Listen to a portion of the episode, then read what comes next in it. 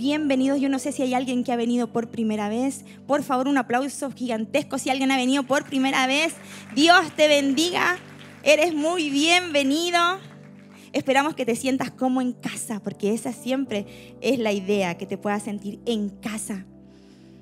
Quiero agradecer en esta mañana, ya lo dije, por la oportunidad que Él me da, por la vida de nuestros pastores que nos dan esta oportunidad de poder estar aquí al frente y poder traer un mensaje.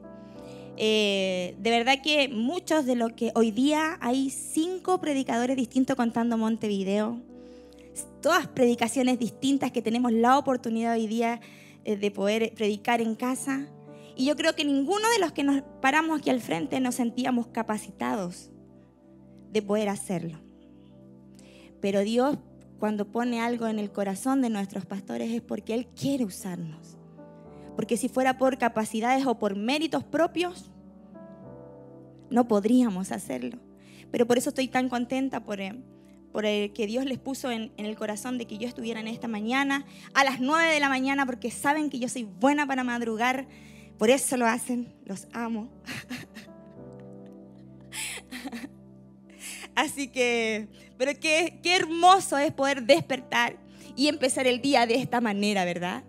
Después de quizás una semana media ajetreada, de una semana media con dificultades, a lo mejor media tensionada, pero llegar a casa tempranito y poder entregar nuestras cargas a Dios. Cuando tú cantas, tú estás declarando algo. Milagroso abres caminos, digno de alabar, levanto un aleluya, cantábamos. Estamos expresando lo que hay en nuestro corazón. Y cuando lo hacemos con esa actitud, Dios se agrada. Así que estoy muy, muy, muy bendecida. Y sé que obviamente los que vienen delante de mí son capos los que van a predicar, así que Dios los bendiga y lo use a todos también, amén. Quiero leerles el texto base en esta mañana que se encuentra en Mateos 16, 15, versión TLA. Si mis amigos de visuales ya están listos, muy bien, aquí lo estoy viendo. Dice, entonces Jesús les preguntó, ¿y ustedes qué opinan? ¿Quién soy yo? Señor, hemos leído tu palabra. Señor, ya hemos adorado, hemos entregado nuestras cargas. Señor, si alguno viene con dudas, si alguno viene con cuestionamientos, Señor, en el corazón. Señor, si alguno necesita de tu palabra. Señor, ella nunca vuelve vacía. Señor, háblanos, ministranos a través de tu palabra. Gracias en el nombre de Jesús. Amén y amén. El título de este mensaje, eh, y quiero aquí agradecer a mis amigos de visualistas, Byron, Dios te bendiga, si me estás escuchando ahí arriba, lleva como título, ¿y tú cómo lo ves? ¿Y tú cómo lo ves? Jesús preguntándole a sus discípulos en este pasaje que acabamos de leer. ¿Y ustedes qué opinan quién soy yo? Primero les preguntó, ¿qué dice la gente quién soy yo? Y después les preguntó a ellos, ¿y ustedes qué opinan quién soy yo? ¿Te has hecho esta pregunta alguna vez? Y te has preguntado, ¿quién es Dios para mí? ¿Qué significa para mí Dios? ¿Cómo lo veo? ¿Cómo lo vivo? ¿Cómo lo demuestro? Porque muchos saben que es muy, muy fácil decir muchas cosas, ¿verdad? Podemos prometer muchas cosas, podemos decir muchas cosas, eh, pero otra cosa es cuando las vivimos y tenemos que pasar por la situación, ¿nos acordamos de lo que dijimos una vez? Entonces Jesús le preguntó esto a sus discípulos, ¿y ustedes qué opinan de mí? ¿Quién soy yo?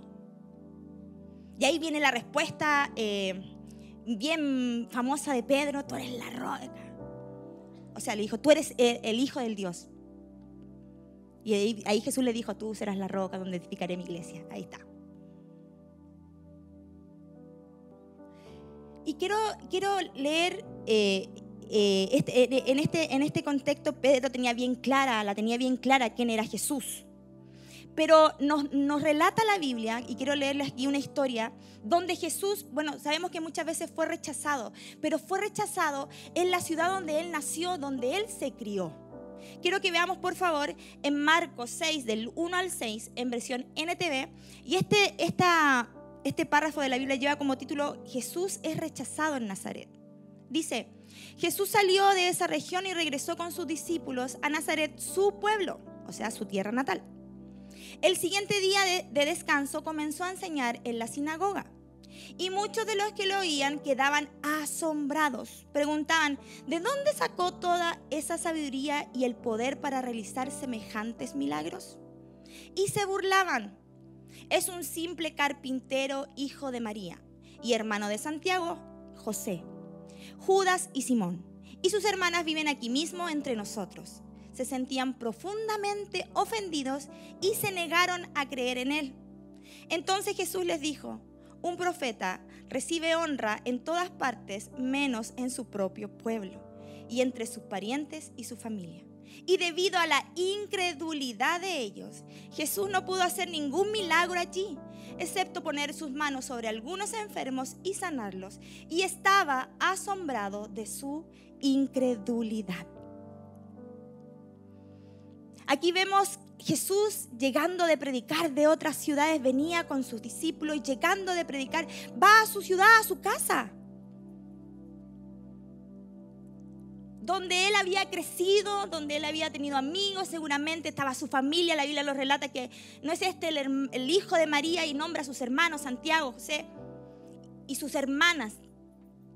Era su entorno, era donde él vivía, donde él se había relacionado. Y llega ahí a predicar, a hablar.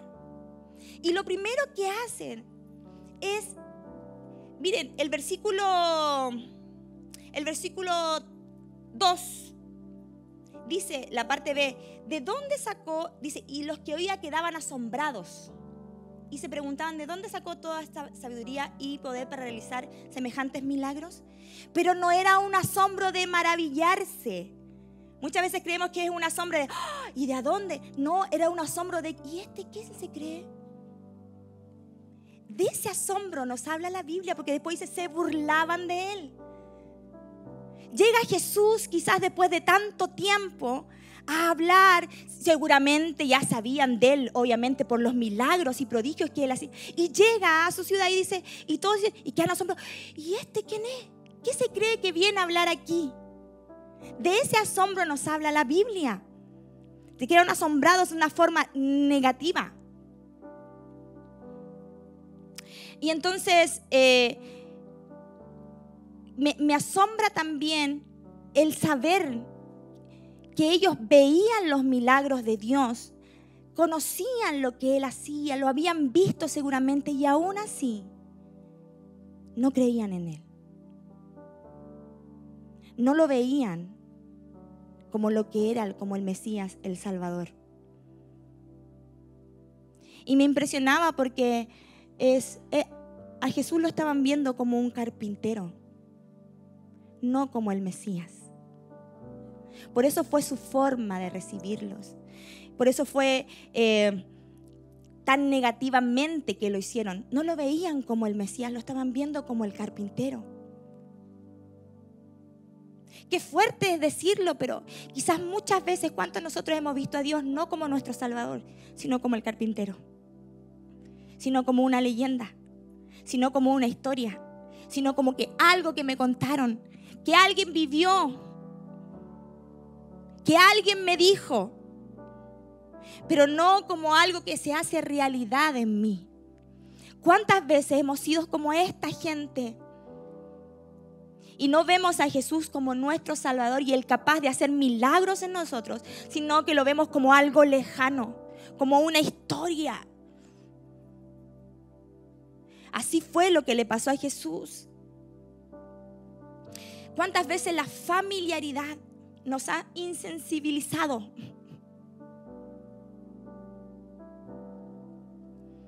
Yo sé que Dios puede hacerlo, yo lo he visto, sí, y una y otra vez.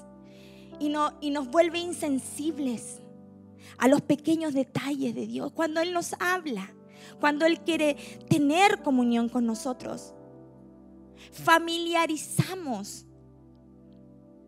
era su casa, era su aldea, seguramente lo vieron por tantos años, pasear por aquí, por allá, jugar, trabajar con su padre. lo familiarizaron. Y esto es algo que dice siempre, pastorita, es tan peligroso familiarizar lo que hacemos, lo que vivimos. Es tan peligroso porque ya no hay eso de, expectación. No está eso en nosotros. Ah, podemos decir, ay, vengo ya, estoy viniendo todos los domingos, ya este mi, mi cuarto domingo, vengo, me siento. Y no hay esa expectación en nosotros. Y empezamos a ver a Dios, a Jesús como un carpintero. Y dejamos de verlo como el Mesías, como nuestro Salvador. Por eso es, es, tan importante el poder siempre estar expectante. No lo decimos por decirlo, crea expectativas.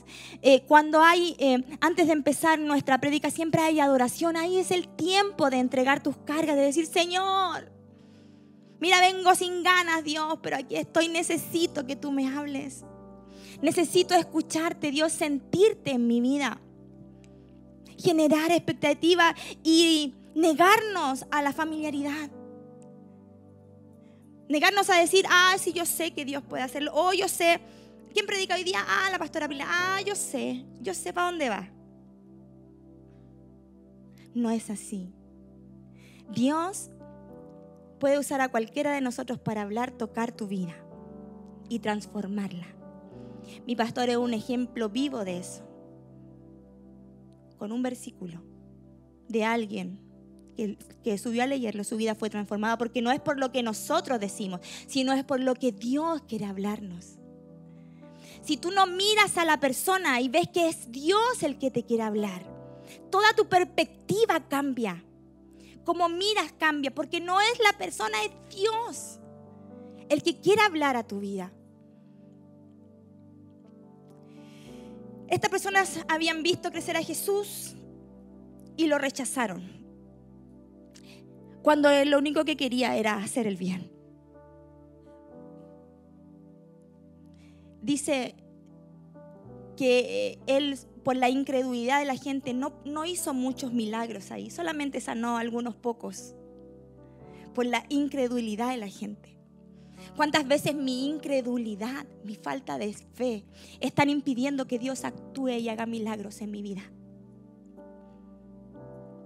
Muchas veces la duda, la duda que hoy, ¿cuántos han tenido duda alguna vez? ¿Cuántos han tenido que tomar decisiones, pero hoy la duda, pero es que sí, pero es que sí no, pero es que sí. Impiden que Dios pueda hacer milagros. No tomamos decisiones por la duda y no vemos la gloria de Dios. Dios, Jesús quería hacer milagros, quería sanar, quería hacer prodigios en su ciudad. Pero por la incredulidad de la gente no pudo hacerlo. No lo hizo. Muchas veces por nuestra incredulidad Dios no va a poder actuar como Él quisiera. Él es Dios, Él es soberano quiero que lo entiendas. Él si quiere hacerlo, lo va a hacer. No importa si tienes o no tienes fe. Pero Él mira la actitud de mi corazón. Mira la intención que hay en Él. Y muchas veces por mi falta de fe, por no creer, impido que Él se siga manifestando y haciendo lo que Él quiere hacer en mí. No dudes más. No dudes más de lo que Dios, de lo que Dios quiere hacer. ¿Y tú cómo lo ves? ¿Cómo lo ves en esta mañana? ¿Cómo estás viendo a Jesús en tu vida en esta mañana? ¿Como un Dios lejano? ¿Como un Dios que obviamente está cuando lo necesito? Muchas veces decimos que es nuestro botiquín. O como un Dios que estoy constantemente en relación con Él. Que creo lo que digo, que lo vivo lo que digo.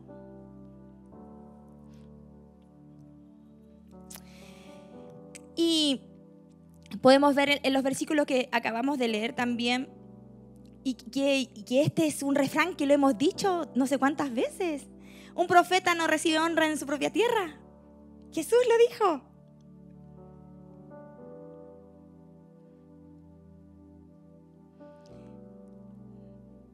Y muchas veces no lo honramos. No creemos y no le honramos. Muchas veces no lo honré con mi actitud, con mi falta de fe, con mi incredulidad.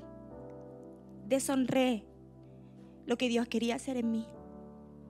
Minimicé su poder por mi falta de fe. Muchas veces no honramos a Jesús, porque aquí, díganme si no es fácil poder levantar las manos y adorar con libertad cuando hay toda una atmósfera, un ambiente para que lo puedas hacer. Pero ¿qué pasa cuando sales a la calle? Cuando te ves enfrentada a situaciones que te hacen dudar. ¿Cómo lo ves ahí a Dios? Cuando te ves enfrentado a cosas que... Ah, ¿Cómo lo ves ahí a Dios? ¿Sigues honrándolo de la misma manera? ¿Sigues viéndolo de la misma manera?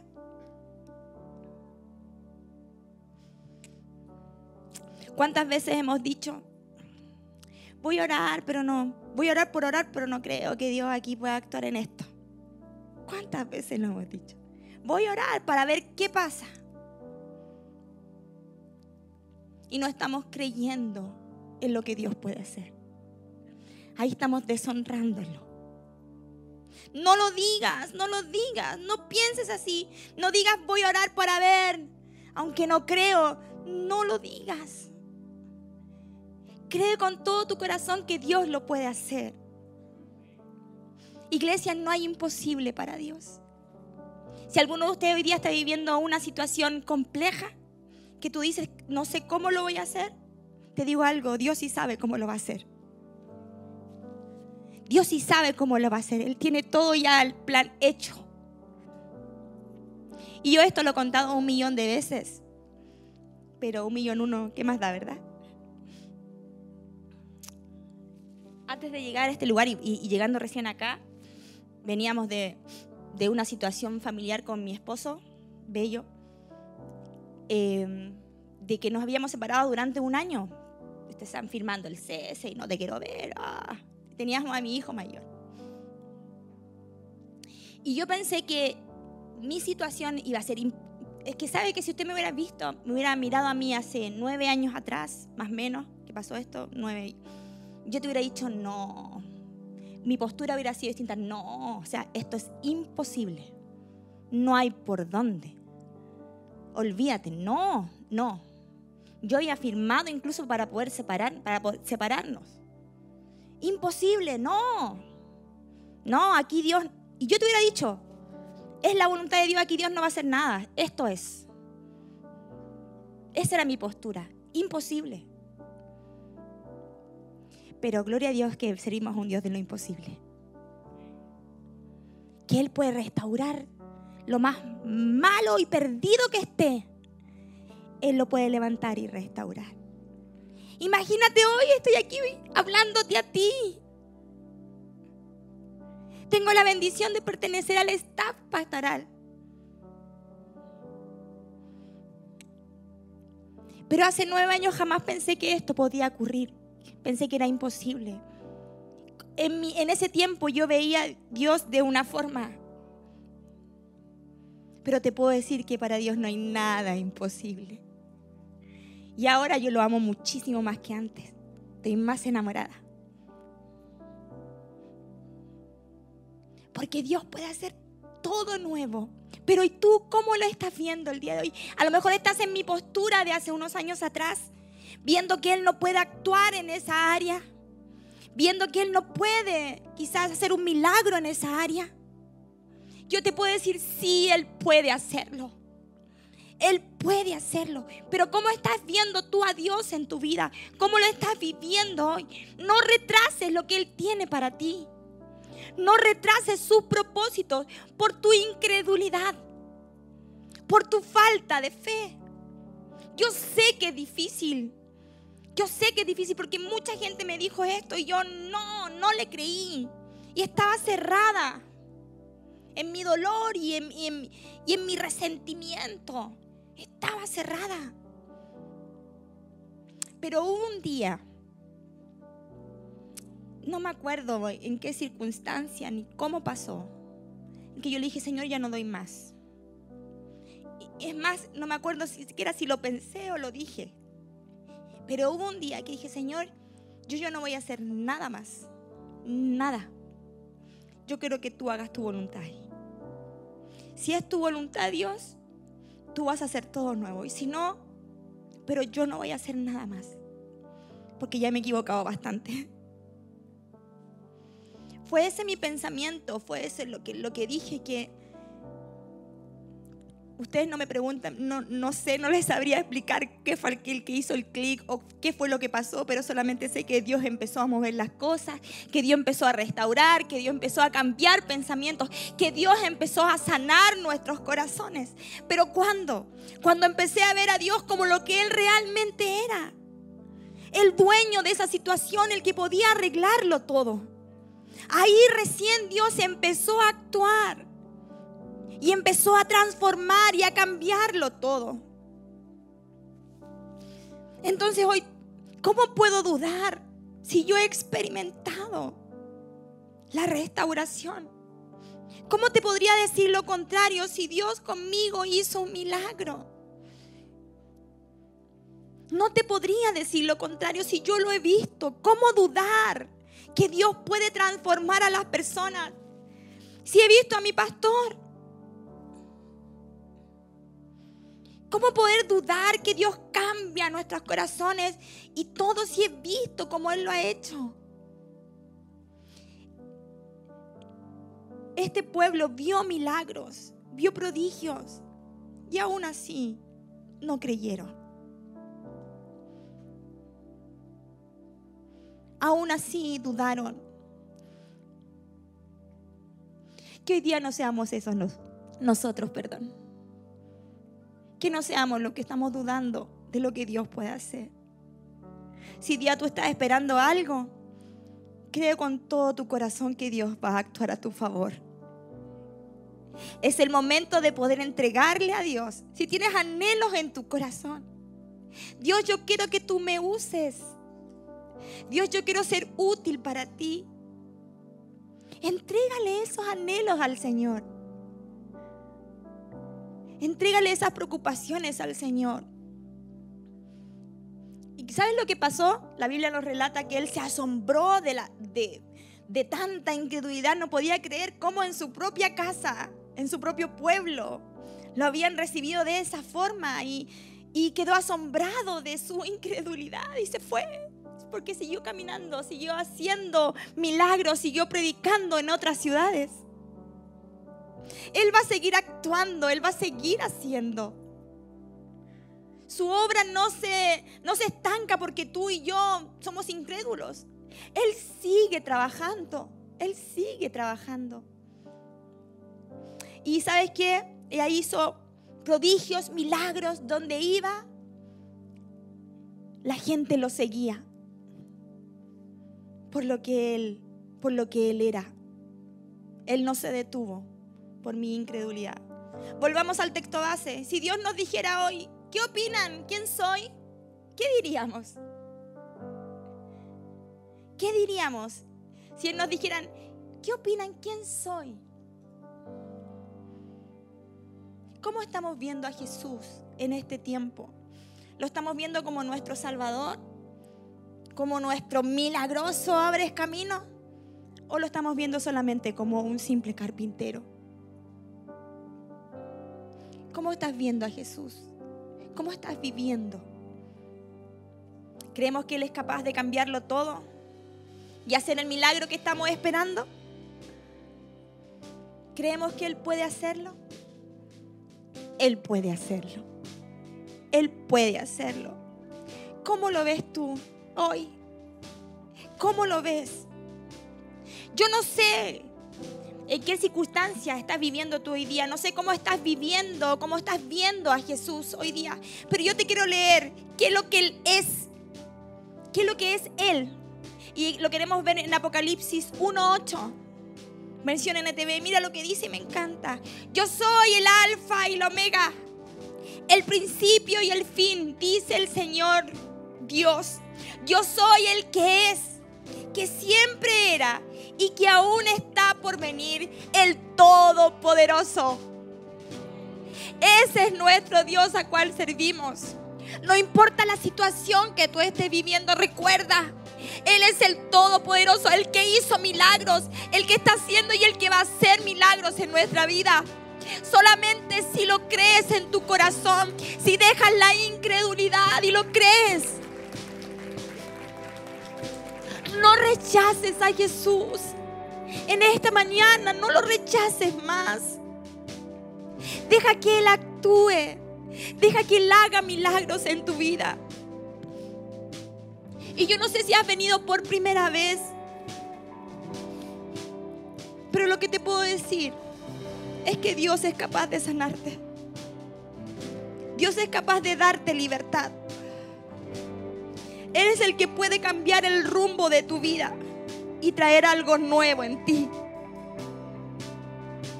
Solo debes creer y darle la oportunidad que Él actúe.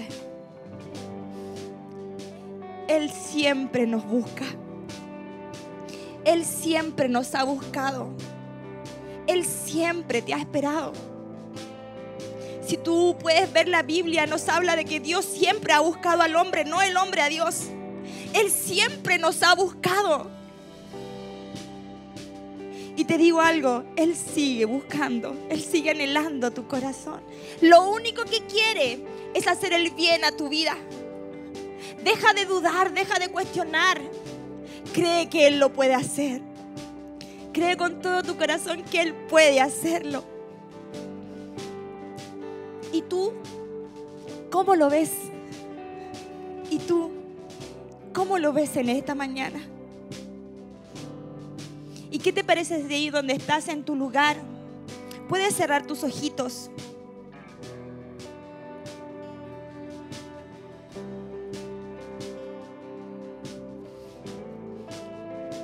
¿Cómo estamos viendo a Dios?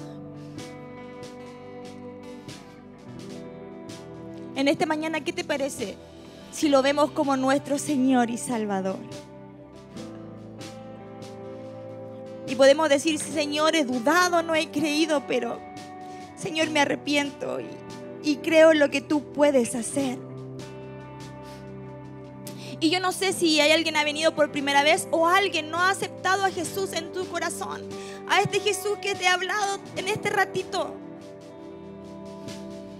y quiere hoy darle una oportunidad y dejar que entre en tu corazón para que Él pueda transformarlo todo y hacer todo nuevo. Y poder creer en lo que Él puede hacer en tu vida. Así que no sé si alguien hoy ha venido por primera vez y quiere tomar esta hermosa decisión de poder aceptar a Jesús en tu corazón. Solamente te voy a pedir que puedas levantar tu manito bien en alto para saber por quién vamos a orar. Y puedes levantar tu manito, Dios te bendiga. Bien en alto para saber por quién vamos a orar. Si hay alguien en nuestro canal de YouTube, en Spotify o cualquier plataforma que después escuche esta predica y quiere aceptar a Jesús en su corazón, Dios te bendiga. Pueda también hacer esta oración conmigo. Por favor, baja tu manito.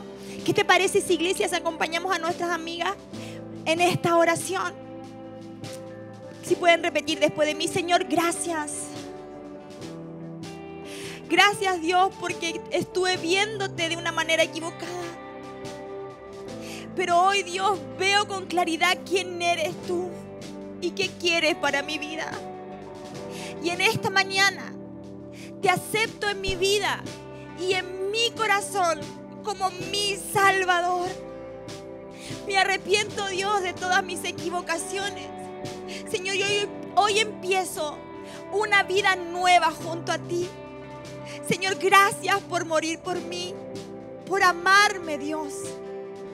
Señor, gracias por lo que tú harás. Te acepto en mi corazón. En el nombre de Jesús. Amén y amén. Iglesia, por favor, ponte de pie en esta mañana. ¿Y qué te parece si seguimos adorando a Dios? Dios te bendiga.